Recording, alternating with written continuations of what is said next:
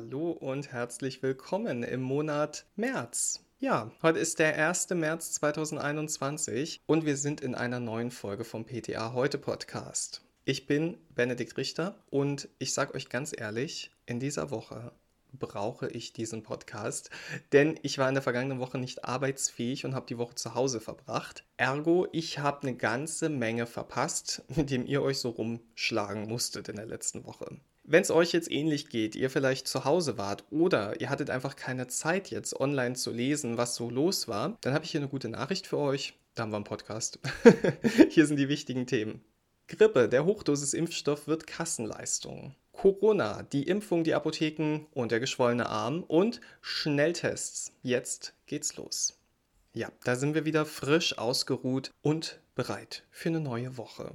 Und vielleicht erinnert ihr euch noch, dass wir ja vor zwei Wochen über Efluelda gesprochen haben. Efluelda ist ja der einzige bisher in der EU zugelassene Hochdosisimpfstoff gegen die Influenza. Und nochmal zur Erinnerung, er enthält die vierfache Antigenmenge im Vergleich zum normalen Impfstoff. Und wenn ihr euch erinnert, dann haben wir damals gesagt, dass der Impfstoff nur für Personen ab 65 zugelassen ist, die Firma Sanofi Pasteur aber an einer Erweiterung der Zulassung arbeitet und dann auch in Folge Personen ab 60 damit geimpft werden können sollten. So, hier kommt jetzt die Auflösung. Das hat geklappt. Efluelda darf ab 60 Jahren geimpft werden. Und es sollte es auch, denn die STIKO hat im November letzten Jahres ihre Empfehlung angepasst und empfiehlt seitdem Menschen ab 60 mit einem Hochdosisimpfstoff zu schützen. Der GBA, das ist der gemeinsame Bundesausschuss, der hat diese Empfehlung gehört, der hat darüber nachgedacht, der hat sie umgesetzt und empfiehlt eigentlich auch ab sofort Efluelda in den Leistungskatalog der GKV aufzunehmen. So, dann fehlte jetzt nur noch das Okay des Bundesgesundheitsministeriums und auch das hat alles geklappt und somit wird Efluelda ab dem 1. April 2021 und es ist kein Aprilscherz, Kassenleistung und die Standardimpfung für Ü60. Laut dem GKV-Spitzenverband dürfen Ärzte, also Personen Ü60, keinen standarddosierten Impfstoff mehr verordnen und verimpfen. Also Influsplit, Tetra, Vaxigrip und so weiter. Die sind nur noch für jüngere Versicherte, die aufgrund von Vorerkrankungen ihres Jobs oder Schwangerschaft in die Empfehlung der STIKO fallen. Und das ist alles ganz toll, aber Personen ab 60 dürfen jetzt nur noch mit Hochdosis Grippeimpfstoff geimpft werden. Und wie gesagt, wir haben bisher nur den einen von Sanofi. Und dass Impfstoffherstellung nicht so easy ist und mal eben schnell angekurbelt werden kann, ja, das haben wir alle mittlerweile gelernt. Sollte Sanofi also Probleme beim Herstellen haben oder in Lieferengpässe geraten, sowas kommt ja doch mal vor, dann wird die Lage ernst, weil nach aktuellem Stand gibt es jetzt keinen rechtlichen Spielraum, dass die PatientInnen dann mit einem standarddosierten Impfstoff geimpft werden könnten. Ja, das wird lustig. Da wir aber gerade von Impfungen sprechen, meine Lieblingsrubrik bei ptaheute.de mit dem ja, griffigen Namen Mythen und Fakten, die hat mal wieder frischen Inhalt, denn Conny die geht mal wieder den neuesten Mythen zur Corona-Impfung auf den Grund. Zum Beispiel, wie die Nebenwirkungen der Impfung zu bewerten sind und ob es stimmt, dass ganze Krankenhausstationen ihr Personal aufgrund von Impfnebenwirkungen eingebüßt haben. Das könnt ihr alles nachlesen im Artikel, aber ich möchte heute mal über was anderes sprechen, nämlich die oft beschworenen Langzeitfolgen der Impfung. Das hört und liest man ja oft. Also, die Impfung kann ja gar nicht sicher sein. Die ist so schnell zugelassen worden, da weiß ja keiner, was das für Langzeitfolgen hat. Ich plaudere mal wieder aus dem Nähkästchen. Ich war vor ein paar Wochen mal in Berlins Mitte unterwegs bin traurig an den Museen der Museumsinsel vorbeigeschlendert und ich war in einem Buchladen. Und in dem gab es Bücher über das Berliner Schloss und die waren knallhart reduziert und da musste ich, Sparfuchs, natürlich mal reinschauen. So, in dem Laden arbeitete eine Frau und die hat mir genau das über die Impfung gesagt. Sie hat gesagt, also wissen Sie, ich bin schon alt, mich stört das nicht, mich kann man impfen, aber was das mit euch jungen Leuten macht, das weiß doch keiner. Ja, das hat mir wieder mal gezeigt, dass das ein Thema ist, was wirklich viele Leute interessiert und wozu es wirklich auch viele Fragen gibt. Und vielleicht sind wir in der Apotheke ja auch mal damit konfrontiert. Also lösen wir es mal auf. Was hat es mit diesen Langzeitfolgen auf sich? Also grundsätzlich hat das Wort Langzeitfolgen nichts damit zu tun, dass nach Jahren plötzlich unerwartete und unentdeckte Nebenwirkungen auftreten, sondern es bedeutet, dass etwaige Komplikationen so selten sind, dass sie erst nach längerer Zeit mit der Impfung in Zusammenhang gebracht werden. Logisch. Je mehr Leute ich impfe, desto mehr Leute zeigen Nebenwirkungen und erst wenn ich evidente Zahlen habe, kann ich auch eine verlässliche Aussage treffen. Und zwar, wie häufig bestimmte Nebenwirkungen sind und ob die überhaupt mit der Impfung zu tun haben. So, ich finde, wenn sich jemand mit Impfstoff auskennt in Deutschland, dann ist das das Paul-Ehrlich-Institut. Und deren Forschern zufolge treten die meisten Nebenwirkungen kurze Zeit nach der Impfung auf. Ich habe da mal was von acht Wochen gelesen. Da wir bei den Corona-Impfungen ja so viele Probanden wie noch nie hatten während der klinischen Studie, ist davon auszugehen, dass auch seltene Nebenwirkungen, und da zitiere ich jetzt das Paul-Ehrlich-Institut, auch seltene Nebenwirkungen hätten im Beobachtungszeitraum der klinischen Prüfung erkannt werden können. Natürlich ist es so, ein Restrisiko bleibt immer, das wissen wir. Es gilt ja in der Pharmazie keine Wirkung ohne Nebenwirkung. Es kann also nicht ausgeschlossen werden, dass man extrem seltene Komplikationen noch nicht entdeckt hat. Deshalb haben das Paul-Ehrlich-Institut und die EMA Meldeportale eingerichtet und dort bieten sie regelmäßig Überblicke über Verdachtsfälle von Nebenwirkungen und Komplikationen. Jetzt zitiere ich nochmal das Paul-Ehrlich-Institut. Sie sagen nämlich, dabei ist jedoch zu beachten, dass unerwünschte Reaktionen im zeitlichen, nicht aber unbedingt im ursächlichen Zusammenhang mit einer Impfung gemeldet werden. Also im Klartext, nur weil gerade eben jemand eine Komplikation erlebt, heißt das nicht, dass es mit der Impfung im Zusammenhang steht. Ob das so ist oder nicht, das zeigt dann die sogenannte Langzeitstudie.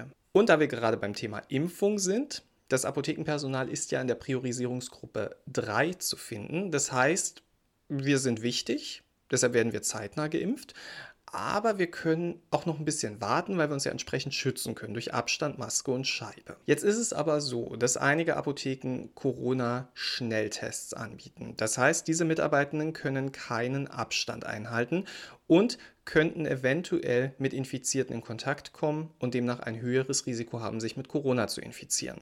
In Baden-Württemberg ist man jetzt schon ein ganzes Stück weiter. Bei denen wird ja schon seit geraumer Zeit gut getestet in den Apotheken. Und der Landesapothekerverband, der hat sich mit dem Sozialministerium abgesprochen und verkündet, dass testende Apotheken in Paragraph 3 Absatz 1 Nummer 5 das müsst ihr euch nicht merken, ähm, der Coronavirus-Testverordnung einbezogen sind. Und auf gut Deutsch bedeutet das jetzt, sie genießen bei der Impfung zweite Priorität und haben Anspruch auf eine Impfung mit dem AstraZeneca-Impfstoff, sofern sie unter 65 Jahre alt sind.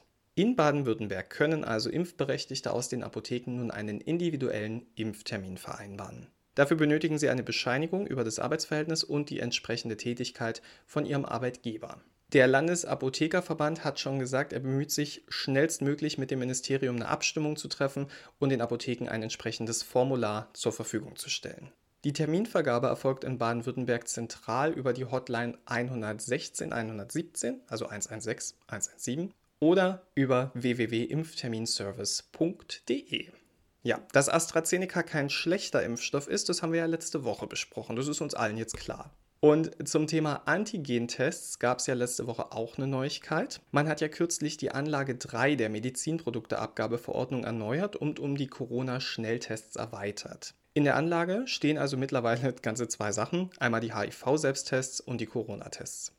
Also diese In-vitro-Diagnostika dürfen also an die Bevölkerung verkauft werden. Und wie bei den HIV-Selbsttests verzichtet das Bundesgesundheitsministerium auf eine Apothekenpflicht.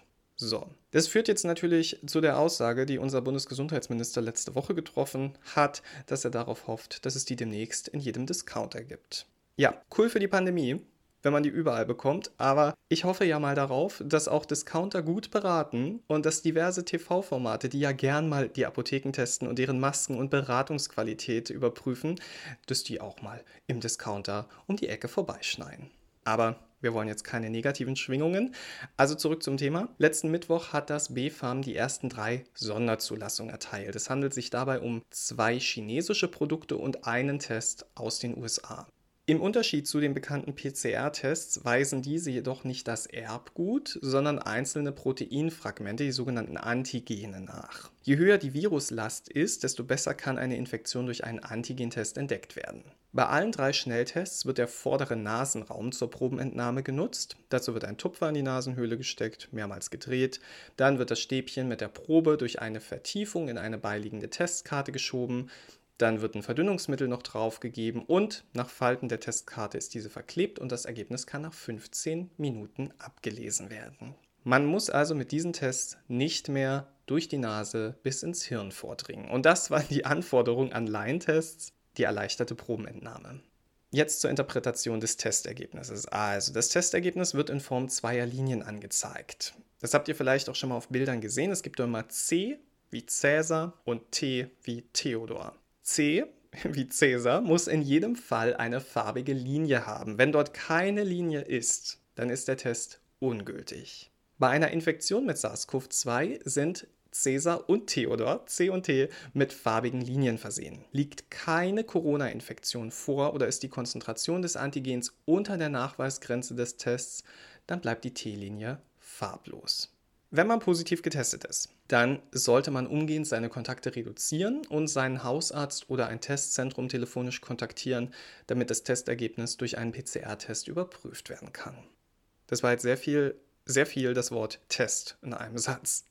Und deswegen machen wir jetzt auch Schluss. Wir sind jetzt alle wieder auf dem neuesten Stand. Ich gehe heute wieder in die Apotheke und ich freue mich schon, meine KollegInnen wiederzusehen. Und wisst ihr, was ich heute Abend mache? Ich mache Yoga. Ja, mein Fitnessstudio hat ja immer noch geschlossen und ich habe mir in meiner Corona-Langeweile jetzt vorgenommen, ein bisschen healthy zu leben. Und deswegen ernähre ich mich jetzt mal eine Zeit lang vegan und mache wieder ein bisschen Sport. Und heute um 20 Uhr, da könnt ihr bei Zoom reinschauen, denn da machen PTA heute und der Yoga-Coach Mira Fischer eine Yoga-Session für uns. Das klingt gut, ne? Den Link dazu findet ihr auf ptaheute.de und falls ihr es jetzt heute Abend nicht schafft oder falls ihr den Podcast vielleicht erst am Mittwoch oder so hört und dann jetzt sagt, na toll, also hätte ich das mal gewusst, da hätte ich mich doch, das hätte mich doch interessiert. Ähm, keine Panik, da gibt es einen Livestream und der Livestream wird aufgenommen und dann könnt ihr die Aufnahme des Livestreams in ein paar Tagen auf ptaheute.de nachschauen. Ja, jetzt wünsche ich euch erstmal eine fantastische Woche und wenn ihr mögt, dann hören wir uns nächsten Montag wieder. Ich bin auf jeden Fall da. Bis dahin, gehabt euch wohl.